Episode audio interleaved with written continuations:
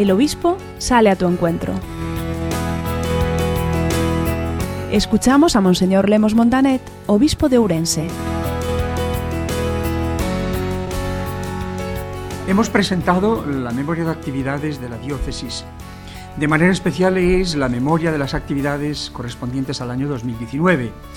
Obviamente han cambiado mucho las cosas, de manera especial a lo largo de este año 2020. Pero ya sabemos que la memoria siempre es con carácter retroactivo. El año que viene, si Dios quiere, recogeremos pues todo lo que ha acontecido y todo lo que ha realizado la Iglesia en este año, eh, el año de la pandemia del coronavirus, del COVID-19. Es importante hacer presente las actividades de la Iglesia. Eh, alguna persona e incluso alguna institución con ocasión de la pandemia que nos ha afectado y sigue afectándonos, llegó a lanzar esta pregunta, una pregunta que es muy dura ¿eh? y que nos ha llegado a lo más íntimo del corazón. La pregunta era esta, ¿dónde está la Iglesia? En momentos de dificultades, en momentos de problema, en momentos de pandemia, en momentos... ¿Dónde está la Iglesia? Evidentemente, eh, la Iglesia no está solo eh, en las actividades que realiza el obispo o el cura de turno, sino que la Iglesia está presente allí donde hay un bautizado. Por tanto, allí donde está él, en el complejo hospitalario, en la residencia de ancianos, eh, en el mismo hogar atendiendo a las personas mayores o a los niños, el sacerdote visitando a los ancianos, a los enfermos, no solo las actividades o ciertas actividades, diríamos, de relumbrón, por así decirlo, para que me entendáis, son solo actividades de la Iglesia, sino también estas otras.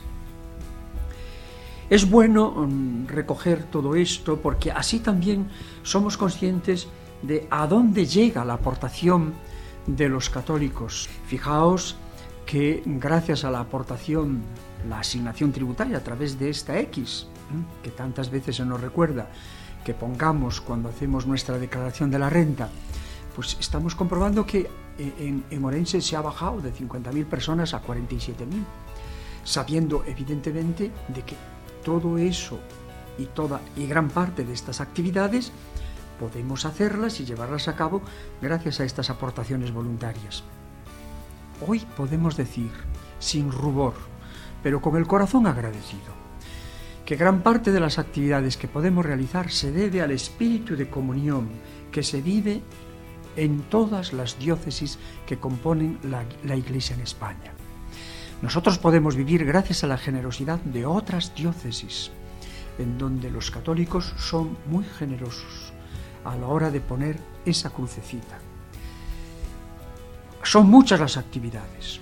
Evidentemente nadie puede negar las actividades académicas, las actividades, diríamos, de tipo cultural, las actividades a través de la cual la Iglesia se hace presente por medio de tantos eh, bienes culturales que son nuestros templos, monasterios y otras realidades a través de las cuales se les oferta, un servicio al ciudadano, de manera especial a nuestros fieles. Pero pensemos que en el año pasado, sin más, en el Centro de Inclusión Social Virgen de Covadonga, se han atendido 471 personas. 471 personas en el año 2019. Ahora, en este año 2020, han aumentado exponencialmente. Fijaos que en el año 2020 se han atendido a más de 2.570 personas, de las cuales, de esas 2.000, 723 nunca habían tenido que acudir a los servicios de Cáritas. Algo está pasando. También es verdad que ha aumentado el número de voluntarios. Desde aquí tenemos que decir con el corazón agradecido que gracias a esas personas voluntarias las actividades de Cáritas, las actividades de solidaridad de la Iglesia Católica en Lourense se hacen realidad. Pues hemos pasado de 121 voluntarios a 160. Ha cambiado el perfil de personas que vienen a buscar ayuda a los servicios de Cáritas. Ahora son personas más jóvenes, antes eran personas mayores. Nuestro comedor social eh, que antes estaba atendiendo entre 272 personas al día a 300, este año hemos, llegado a más de 546 raciones y ha habido picos en donde se ha pasado de 670 y se ha llegado incluso a 700 personas diarias.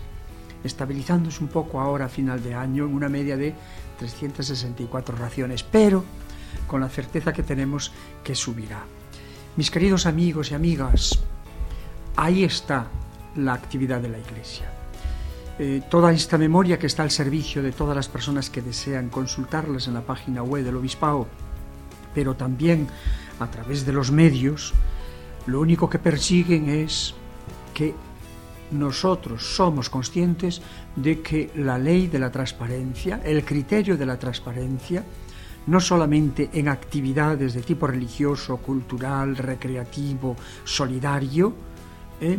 tenemos que hacerlas presentes, pero también tenemos que ser transparentes con respecto al dinero, porque el dinero que administra la Iglesia es el dinero de los pobres. Lo recuerda con mucha viveza el Santo Padre Francisco. Y ahí estamos nosotros. A través de esos 78 puntos de atención caritativa y social, de 33 centros de atención parroquial que tenemos a lo largo de la geografía de nuestra diócesis. Eh, centros de atención caritativa son 41. ¿Qué más queréis que os diga? Son las largas manos que no se ven, pero las largas manos del corazón de la Iglesia, que a través de sus hijos se hace presente en nuestra geografía diocesana.